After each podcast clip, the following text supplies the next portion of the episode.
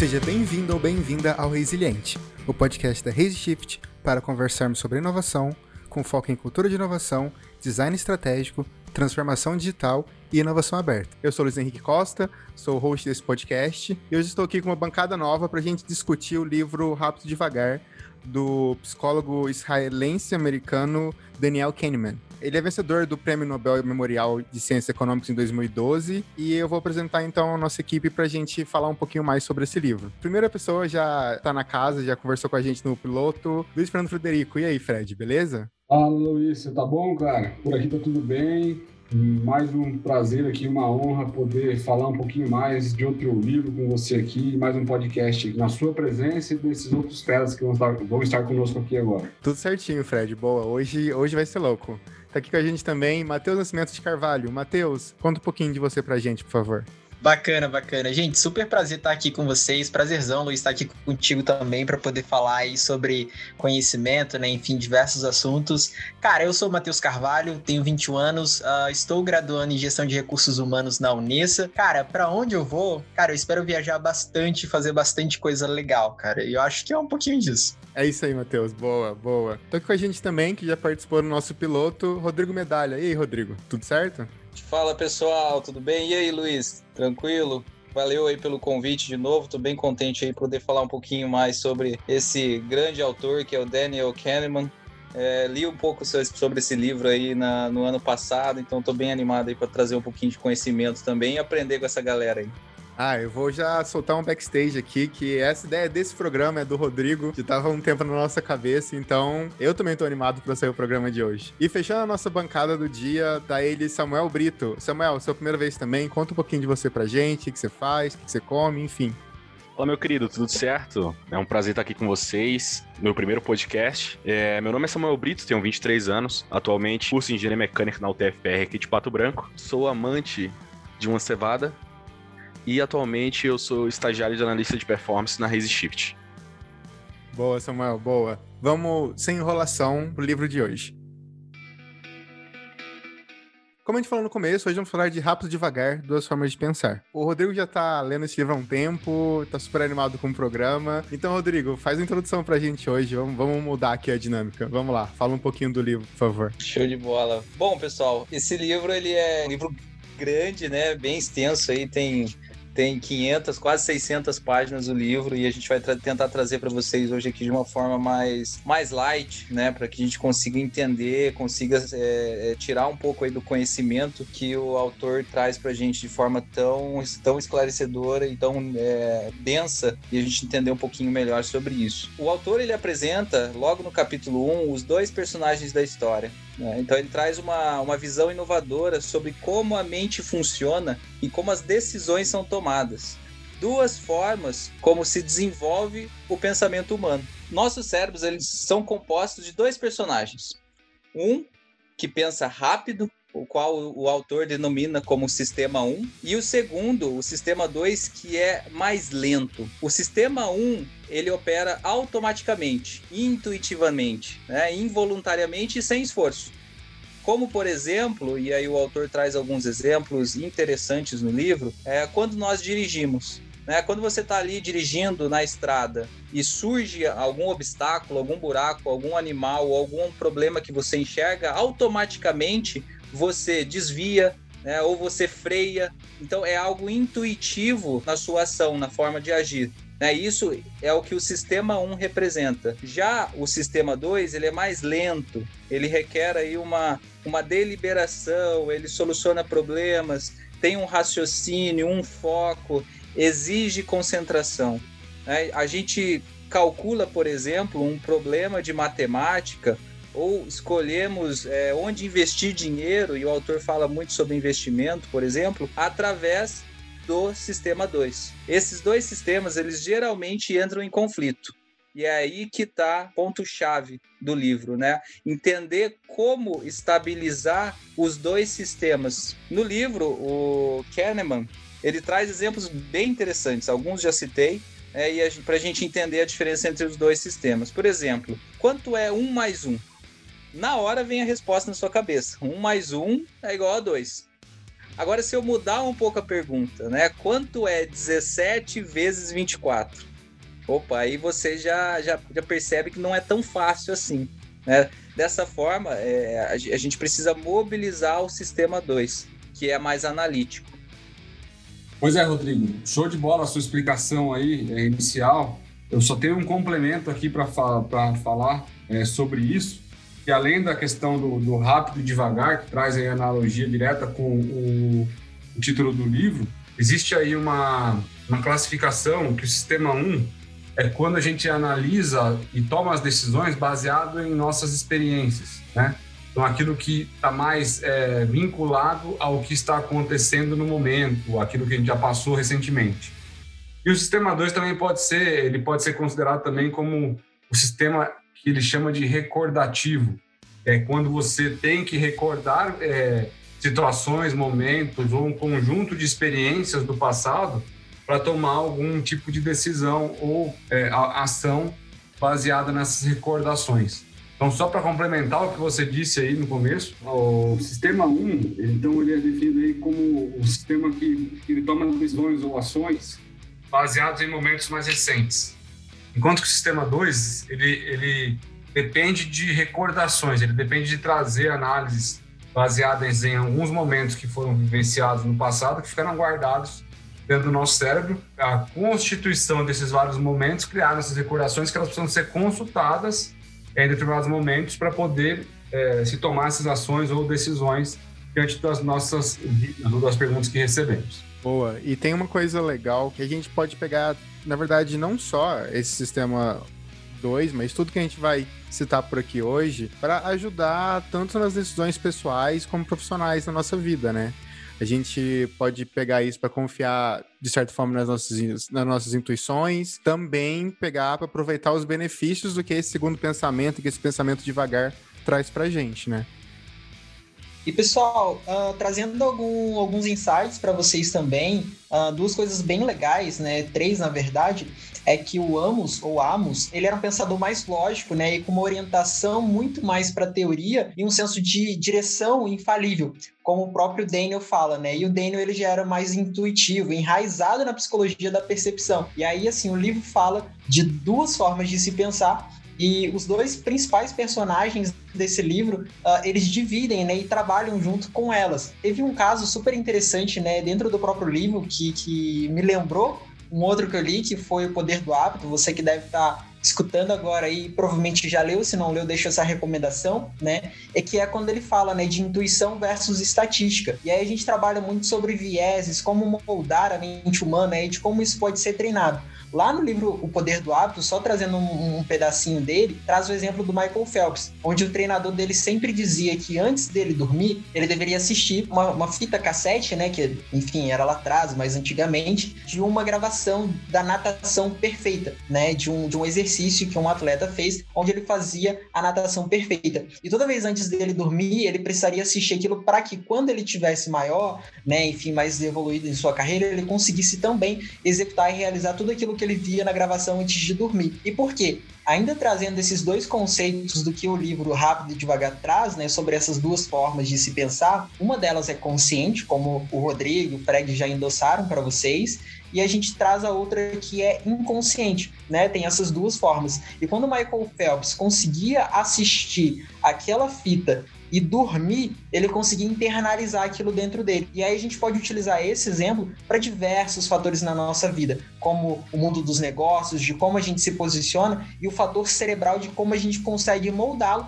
para que a gente possa tomar mais decisões assertivas e pontuais na nossa vida. E isso é comprovado cientificamente de que quando você, quanto mais exercita o seu cérebro, a sua mente, né, e processos que você quer constituir dentro dela, ela começa a se aperfeiçoar de tempos em tempo, de acordo com quanto tempo também você dedica a ela. E claro, só trazendo uma curiosidade para você que pode dar uma olhadinha depois nos outliers, né, que são pessoas que conseguem aí ter mais de 10 mil horas de execução em suas atividades e são considerados mestres e mestras uh, dentro dessa categoria. Querendo trazer mais um exemplo para vocês, para a gente poder dar continuidade no nosso papo e abordar outros temas, é muito legal um exemplo que ele traz sobre a questão de um bombeiro. Né? Ele conta dentro do livro quando houve um chamado para o corpo de bombeiros e tudo mais, e eles chegaram no local e o chefe do corpo de bombeiros ali, ele entrou junto com a sua equipe e ele sentiu as orelhas dele muito mais quente do que todo o corpo, porque a orelha é uma parte muito mais sensível. De acordo com tudo aquilo que ele já havia feito, outros casos que ele já tinha ido apagar incêndios também, ele conseguiu identificar que não estava pegando chamas somente onde eles estavam vendo, mas abaixo também. E foi instintivamente, e aí a gente fala instintivamente, a gente está falando inconscientemente, né? Dele falar, saiam daí agora, corram, né? E toda a equipe dele sai e simplesmente desaba todo o prédio. Então, assim, um fator inconsciente de diversas experiências que ele teve trouxe um insight naquele momento para que ele salvasse toda a equipe. Então, isso é super bacana da gente conseguir entender que emoções conscientes se tornam inconscientes e fazem com que a gente possa tomar ações mais rápidas, entendeu?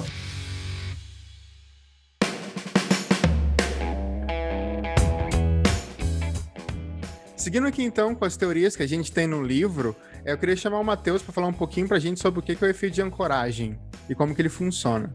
Bacana, Luiz. Então, falando um pouquinho do efeito de ancoragem, trazendo do que o livro uh, consegue ressaltar sobre as duas formas de se pensar, é que o efeito de ancoragem indica a dificuldade de alguém se afastar da influência de uma primeira impressão. Então, sempre quando a gente está muito exposto àquilo ali, ou quando aquilo nos impacta fortemente, é muito difícil da gente conseguir se desvincular dela. Por exemplo, você provavelmente já saiu, foi em algum lugar, você se conheceu, se deparou com uma pessoa, né? Você conheceu uma pessoa ou se deparou com uma nova pessoa, e você com certeza falou, nossa, eu não gostei dela, ou nossa, gostei muito dessa pessoa, porque de alguma forma aquilo se identificou com você e você conseguiu ficar tão preso a ela que qualquer coisa que ela faça vai ser um pouco difícil, dependendo da tua perspectiva, de você acreditar ou não por causa dessa sua primeira impressão que gerou um efeito de ancoragem em você. Trazendo isso dentro das âncoras, né? Uma parte da informação que a gente recebe nesse primeiro impacto, ela fixa muito e traz esse efeito muito forte dentro de nós. E a verdade, a primeira impressão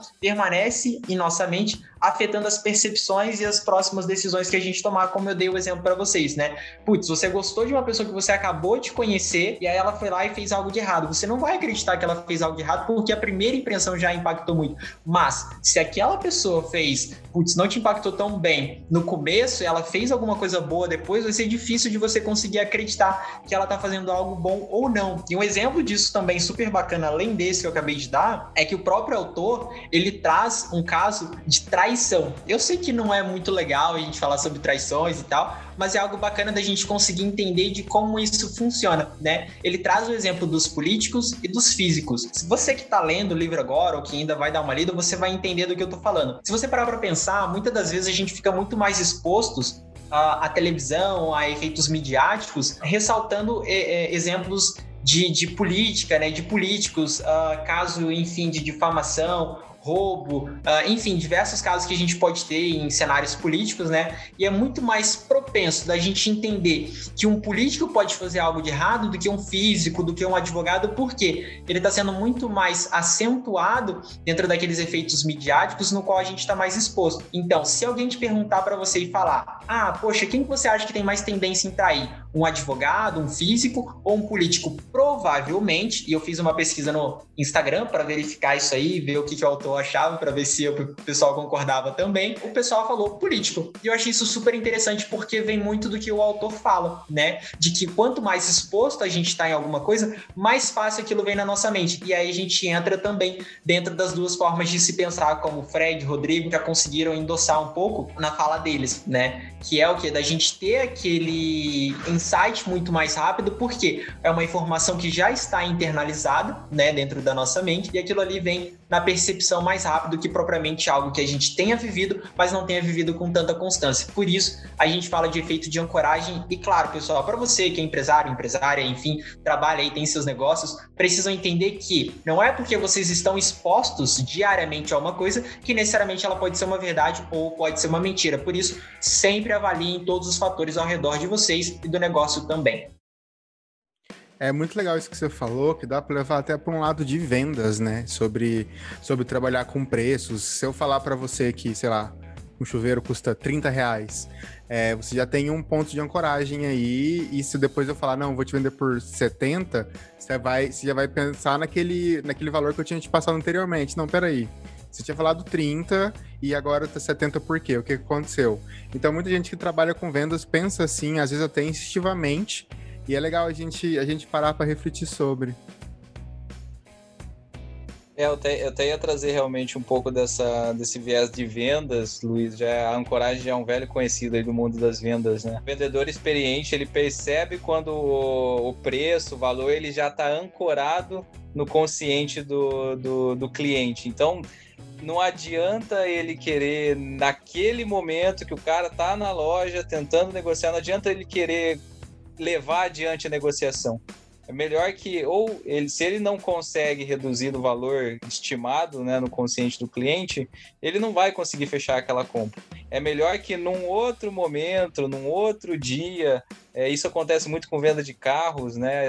A negociação está acontecendo ali e depois é, não fechou ali na hora, mas depois eles ligam e, e, conversam, né? Ah, consegui chegar nesse acordo, consegui chegar nesse valor, nesse. Posso te jogar também um item a mais. Então, quer dizer, teve aquele tempo né, de pensamento, de, de tranquilidade no consciente do, do do cliente ao passar do, dos dias, né, ou das horas, e aí ele consegue tirar um pouco de repente essa ancoragem aí pré-estabelecida no seu consciente.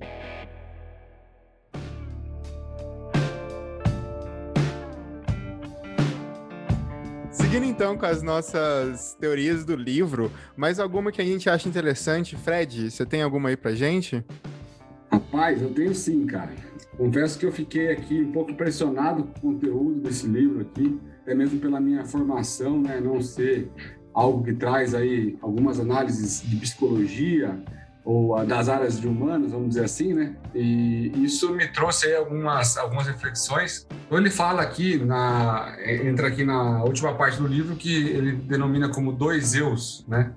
E aí, assim como eu falei lá na introdução um pouco com o Rodrigo, ele fala justamente que a gente tem aí essas duas, é, vamos dizer, esses dois segmentos, né? Que da parte 1 do sistema 1, que ele chama de sistema 1 e sistema 2, onde ele coloca que, justamente, para a gente, como ser humano, é, a gente tem aí o, o, nível experiencial que nós temos na nossa, nas nossas atividades e o nível de recordações, onde a gente vai buscar informações dentro dessas, dessas áreas para poder constituir as nossas ações e, a, e utilizar isso como decisão, como decisores, né? Então, assim, ele tem até algumas, algumas é, formas de avaliar isso. E a primeira que ele traz ali, que é, tem até um, um, uma, uma frase que ele traz, que é a natureza pôs a espécie humana sob o domínio de dois mestres soberanos, a dor e o prazer. Cabe a esses dois, né, esses dois mestres, exclusivamente indicar o que devemos fazer, bem como determinar o que faremos. Então, baseado muito na questão da dor ou do prazer, a gente vai conseguir tomar nossas decisões. E aí é onde ele começa também a trazer algumas, algumas ideias de o que, que isso é, traz para a gente com relação às nossas, às nossas atitudes. Então, vou falar um pouquinho do que, que ele traz ali, por exemplo. Quando você vai fazer tratamento médico, por exemplo, aonde você tem, por, por um determinado tipo de tempo, uma determinada quantidade de vezes, tomar uma injeção e ela é muito dolorosa, né? então você durante um determinado período você tem que tomar 20 injeções que são extremamente dolorosas para a pessoa que toma ela. E ao mesmo tempo que você tem a opção de falar, beleza, eu posso reduzir o tempo de tomar essas 20 injeções ou eu prefiro reduzir a quantidade de injeções que eu vou tomar. É natural que muitas das pessoas trazem uma análise que ele, tra ele traz nas pesquisas que foram colocadas nesse livro, que é tudo depende de algumas coisas, né? A primeira delas é, por mais que a injeção seja dolorosa e eu possa trazer um tempo menor de receber essa dor, eu vou sempre optar, muitas vezes, por diminuir a quantidade de injeções quando possível. Por quê? Como eu tenho isso de uma forma recorrente, ele está acontecendo dentro de um período de tempo que ele é mais curto, ou ele é, ele é, menos longo, vamos falar assim, não é tão longo, a minha experiência vivida pela dor de tomar a injeção faz com que a minha decisão ela, ela seja tomada sobre eu prefiro reduzir a quantidade de injeções do que reduzir o tempo, mesmo que eu tenha que tomar 20, porque se eu tomar 20 eu vou doer 20 do mesmo jeito. Então, essa é a primeira análise que ele traz quando a gente fala de nível de dor, né? Uma, uma, da, uma das coisas que também é, é, define muito a forma da gente conseguir tomar as nossas decisões, é o que ele traz como experiência e memória. Então, como que a gente pode medir o que nós experimentamos? Ou a utilidade daquilo que nós experimentamos, como que ela pode ser medida? E como que a gente pode trazer isso para um gráfico, para uma forma de, de, de mensuração? Então, ele, ele traz ali, por exemplo, quanto que uma pessoa sofre durante um procedimento médico? Qual, qual é a quantidade de dor? E do outro lado é quanto divertimento uma pessoa também obtém quando ela está no momento de muito prazer, né? Seja uma, em férias, seja ao lado de, de, pessoas que ela gosta, que ela ama. Como que eu meço essa, essa, esse divertimento, essa felicidade também? E aí teve um economista britânico chamado Francis Edwards, e lá no século XIX ele, ele propôs a ideia de criar um hedonímetro, é um instrumento imaginário, né? É como se eu fosse medir uma medir a, a, o clima, como se eu fosse como se eu fosse ter uma estação meteorológica. Mas ele deveria, é, é, de forma é, imaginária, medir o nível de prazer ou de dor que um indivíduo tem em um determinado momento.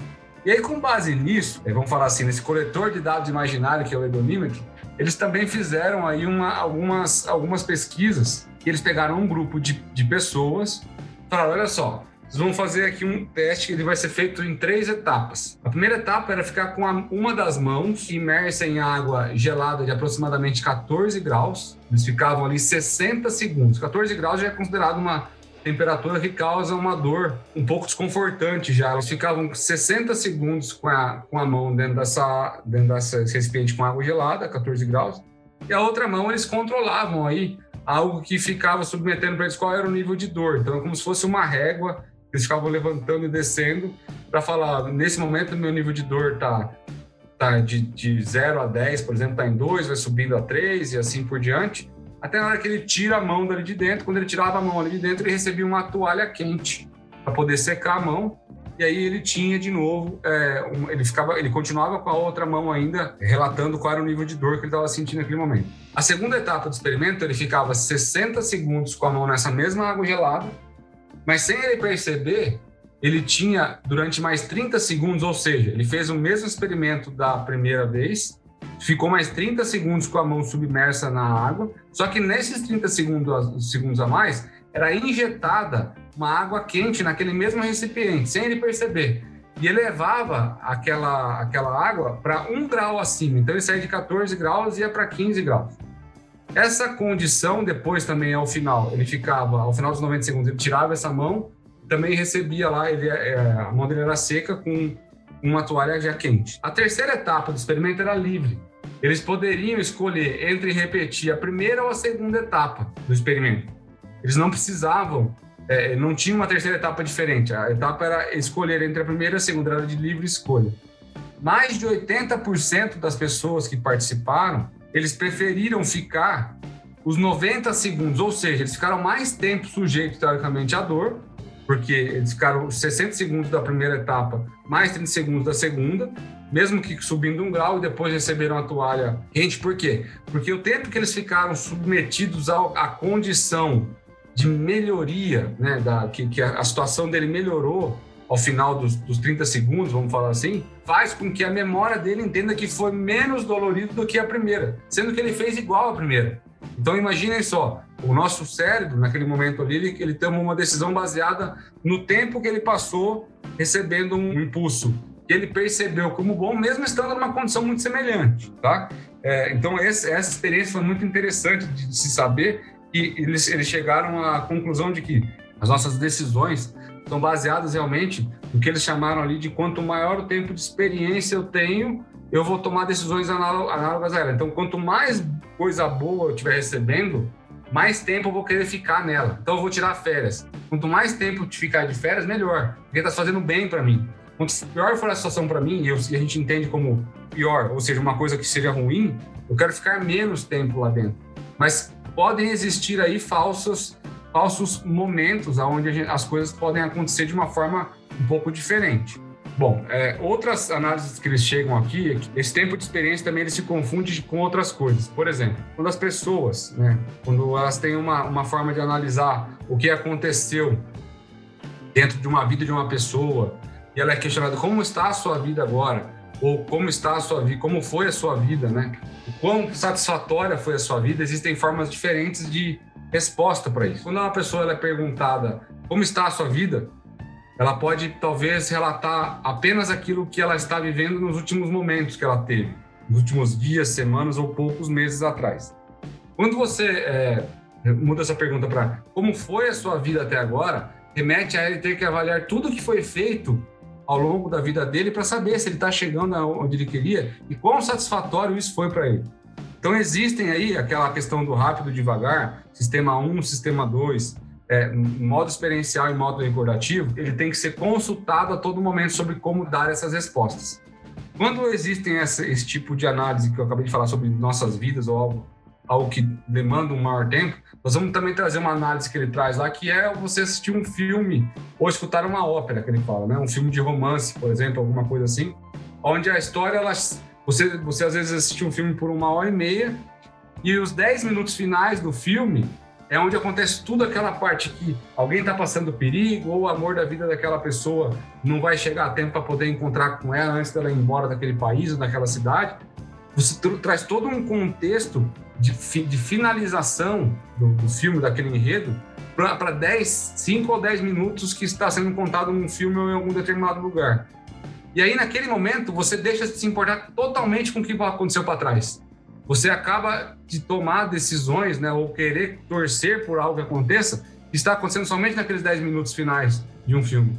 Então, isso também traz que, muitas vezes, a nossa experiência que em algum momento ela virou recordação, ela ficou guardada lá pra, em algum lugar da nossa cabeça, ela deixa de ser tão importante quanto aquele finalzinho de momento que está vivendo ali. É muito interessante ver que a gente vive disso, né? A gente vive tendo esse tipo de ação ou de decisão, vamos falar assim, baseado muitas vezes em escolhas que são é, vividas nos últimos momentos de vida ou que você está tendo referência para poder tomar suas decisões. Essa questão que eu acabei de falar dos, últimos 10 minutos, ele, ele, acaba também por formalizar algumas coisas que a gente pode escutar na nossa história.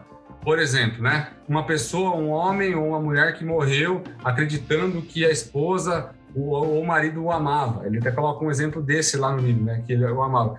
E aí, depois que ele, essa pessoa morre, as outras pessoas começam, ficam sabendo, por exemplo, que ela teve um amante por muitos anos. Continuou sentindo pena do marido, é, mesmo ele tendo uma vida feliz. Então, assim, por mais que ele foi feliz enquanto ele acreditava que a esposa estava é, amando ele, ou a esposa amando o marido e assim por diante, né, ou vice-versa, a gente continuou sentindo pena dele mesmo depois, mesmo ele tendo, tendo tido uma vida feliz. Por quê? Porque a última condição foi saber ele tinha ou ela tinha um amante, né? Tem aí uma humilhação que pode ser sentida, por exemplo, por um cientista que fez uma grande descoberta é, durante a vida dele, mas depois de que ele morreu, ela se mostrou falsa, né? Então, assim, ele não sofreu humilhação, mas existe uma humilhação baseada nisso também. Bom, para finalizar aqui, para não ser muito mais extenso aqui com vocês, pessoal, é, também tem aqui uma, uma análise aqui que foi feita é, sobre justamente essas decisões né, que a gente toma, né? E aí é até interessante de ver uma análise que ele traz lá, praticamente no seu último capítulo ali do livro, né?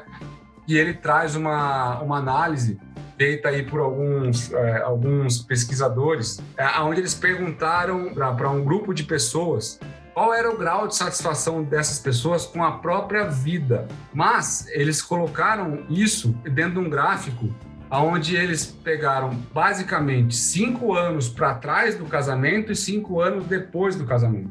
Quando você é, olha esse gráfico, ele gera até, até no próprio livro ele fala que, que esse gráfico gera até risadas. Eu confesso que quando eu li também tive a mesma risada aqui, também dei a mesma risada porque é interessante. Existe um nível de satisfação é, num período pré-casamento, aonde as pessoas é, você vê que é uma curva que ela é basicamente só de subida, né? é, cinco anos antes do seu casamento, você tem ali um platô, você fica é, numa linha reta, daqui a pouco você vai começa a chegar próximo do casamento, a sua euforia, tudo aquilo que acontece quando a pessoa quer casar, o nível de satisfação é o mais alto no, no seu no seu momento zero do casamento. E a partir dali, tudo começa a desmoronar. E aí, até que, quando ele fala que são assim, além dos cinco anos do casamento, o nível de satisfação cai para antes do namoro, vamos dizer assim. Por que que isso acontece? se as pessoas muitas vezes têm acesso a dados que mostram que o nível de divórcio, a quantidade de divórcios é muito maior do que o nível de casamentos, o número de casamentos que se mantém íntegros. Como, como é que ela sabe que o nível de que toda que, que, que vários dados, né, vários dados que permeiam a vida pós-casado, né, pós-casamento, são muito é, são muito mais para poder deixar você triste, vamos falar assim, do que do que feliz. Então, se isso tem uma tendência de impactar diretamente na satisfação da sua vida, por que, que eu ainda assim quero me casar? Né? Então, são decisões que são tomadas também por pessoas, mesmo tendo acesso a esses dados, mas o momento que ela vive faz com que ela siga por esse, por esse caminho de tomar essa decisão. E não é uma decisão de recordação porque ela não casou ainda. Então, mesmo que você tenha dados, estatísticas, que as coisas talvez não sejam tão boas lá na frente, claro que existem muitas, eu não vou chamar de exceção, que a gente tem que prezar sempre pela, pela parte boa, né? Por que, que a gente faz isso? É porque naquele momento você não vivenciou ainda. Então, não que você tenha que virar parte da estatística, mas é, você tem dados para analisar e muitas vezes eles ficam muito delineados ali pela, pela decisão do momento que você está vivendo, né? É, mas bacana, Fred, tudo isso que você falou, dá pra gente trazer diversos insights, né? E assim, cara, tudo que você falou traz muito sentido na própria fala, né? E se encaixa perfeitamente com o livro. Se a gente parar para pensar, muitas das vezes, como a gente já comentou anteriormente, a gente fica exposto a certas situações e a gente acaba trazendo essas situações como exemplos factíveis para nossa vida. E é interessante, né, tudo isso que você consegue trazer, porque quando a gente traz o próprio exemplo, né, que você citou relacionado ao casamento, eu vou trazer só um outro exemplo para a gente complementar e conseguir entender todo esse aparato, né? Se você parar para pensar, quando você vai elogiar o seu filho, a sua filha, você começa a falar, fulano de tal, você foi bem em português, em matemática, isso, aquilo e tal, mas você não foi bem nisso. Tudo isso que você falou e elogiou essa pessoa ela caiu, sabe? Tipo, aquele elogio não constou mais para ela porque ela tá muito mais focada naquilo ali que ela ouviu como mas, né? Contudo, se você consegue chegar para uma pessoa e falar: Fulano, você foi muito bom em português, matemática, álgebra, e para que você continue sendo melhor, você precisa ser bem sucedido, enfim, conseguir atingir tal matéria na mesma performance. Então a pessoa entende aquilo como um acréscimo. E quando você traz isso para esse exemplo que você colocou aí, fazendo uma analogia ainda com o mundo dos negócios e tudo mais, a gente consegue entender que os números, eles existem, os dados são factíveis de exemplos palpáveis, mas eu não vou passar por isso. Então, mas nessa situação, ele condiz muito mais com a tua postura e a tua tomada de ações, porque você primeiro traz a ligação do sistema 1 e do sistema 2, que como já dito no próprio livro, eles conseguem se juntar, não inicialmente, mas quando você consegue tomar a atenção de como cada um deles funciona. Você sabe que toda a estatística existe, contudo, você consegue entender que somente você é responsável pelas ações que você faz junto com seu parceiro ou parceira dentro do seu casamento. Então, independente independente de números, você consegue se superar porque você entende que você fazendo tal ação vai gerar tal resultado e o seu parceiro fazendo tal ação vai gerar um resultado positivo. E quando você consegue entender isso até dentro do teu negócio, você tem diversas estatísticas falando que negócios que uh, são fundados e tudo mais, eles não duram mais do que dois anos no mercado. Contudo, você tem sim essa estatística, mas você consegue trazer de que se você trouxer um plano de negócios estável, moldado, bem construído em pilares, em parâmetros que você consiga entender, você vai conseguir levar o teu negócio a prosperar e não vai ficar baseado em dados e fatos de que outros, outras pessoas falharam, outras pessoas não conseguiram conquistar ou não fizeram o teu negócio prosperar. Então, por mais que existam sim bases de dados que falem que o negócio pode falhar, que um casamento pode não dar certo, só depende de você e apesar disso ser um pouco filosófico, traz muito dentro do conceito da psicologia positiva, né, que como o próprio livro ressalta bastante parâmetros psicológicos, né? Só depende de ti, sabe? Então, quando você consegue entender essas duas jornadas, você consegue trazer tudo isso muito bem, tanto aplicando, seja na sua vida pessoal, na sua vida profissional, no mundo do, dos negócios, você consegue aplicar tudo isso que o livro traz e só depende de como você vai colocar cada nuance, cada parâmetro e conseguir fazer com que um sistema se encaixe com o outro. Matheus, bem isso aí, cara. Eu vou complementar aqui também, assim, a gente não, não tem tanto tempo para falar sobre tudo que ele traz nesse livro, que é extremamente rico, extremamente extenso. Ele faz algumas analogias que, a gente não, que eu não trouxe aqui para a gente falar, mas sobre qual é o nível de felicidade que as pessoas, por exemplo, quando as pessoas elas têm um determinado nível de remuneração é, já, elas já têm esse nível de remuneração, elas passam a ganhar mais do que isso, quanto que isso influencia realmente ela ter, ser mais feliz ou estar mais satisfeita com a vida dela, em detrimento de quando as pessoas também estão do outro lado dessa, dessa linha, as pessoas que estão lá numa situação bem mais é, complexa em relação às suas remunerações, e o quanto que o, o, o, pouco que ela consegue é mais, o quanto que isso traz satisfação de criação de elementos de, de felicidade na vida delas. É um livro muito rico nesse, nessas análises, ele traz, ele traz muita experiência de pesquisa envolvida com pessoas e muito estudo baseado é, em experiências com pessoas. Muito rico de você ler isso, trazer isso para fazer essas analogias que a gente tem no nosso dia a dia sobre aquilo que a gente faz. Muito bom mesmo.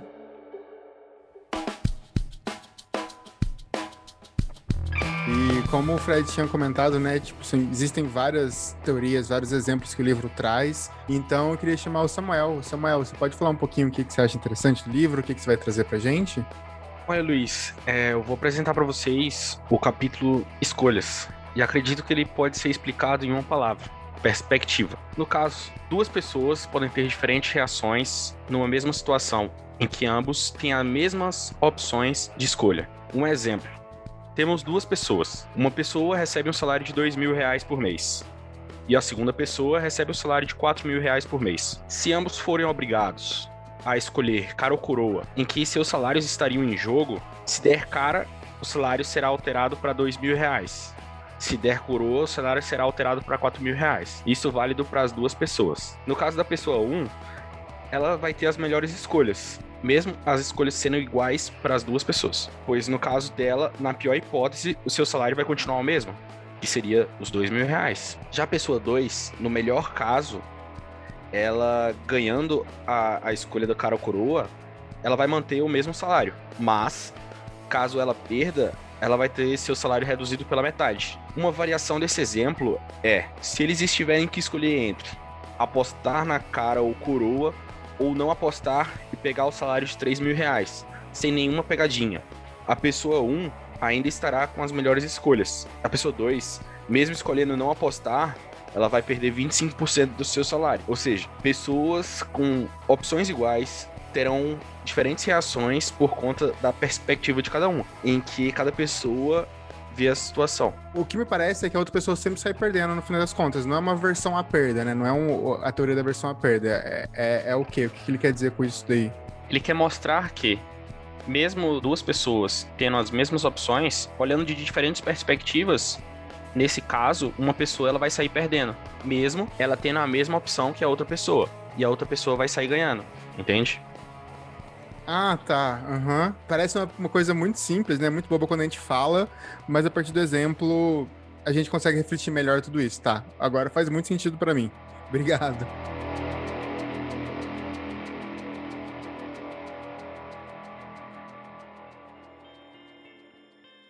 Fechando uma última abordagem que o autor traz, ele fala aqui sobre confiança excessiva né, e otimismo equivocado. Então, é, é, interessante nessa parte que ele aborda muito sobre a nossa intuição.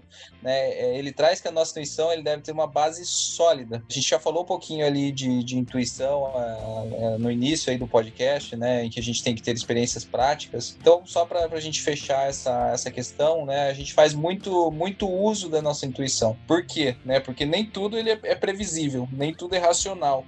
É, então, você não consegue, principalmente no, no, mundo dos negócios, você vê muita coisa que é, ah, acho que era para ser daquela forma, ou deveria ser daquela forma. Não, não, não, nem tudo tem padrão, né? nem tudo é, é, consegue se prever.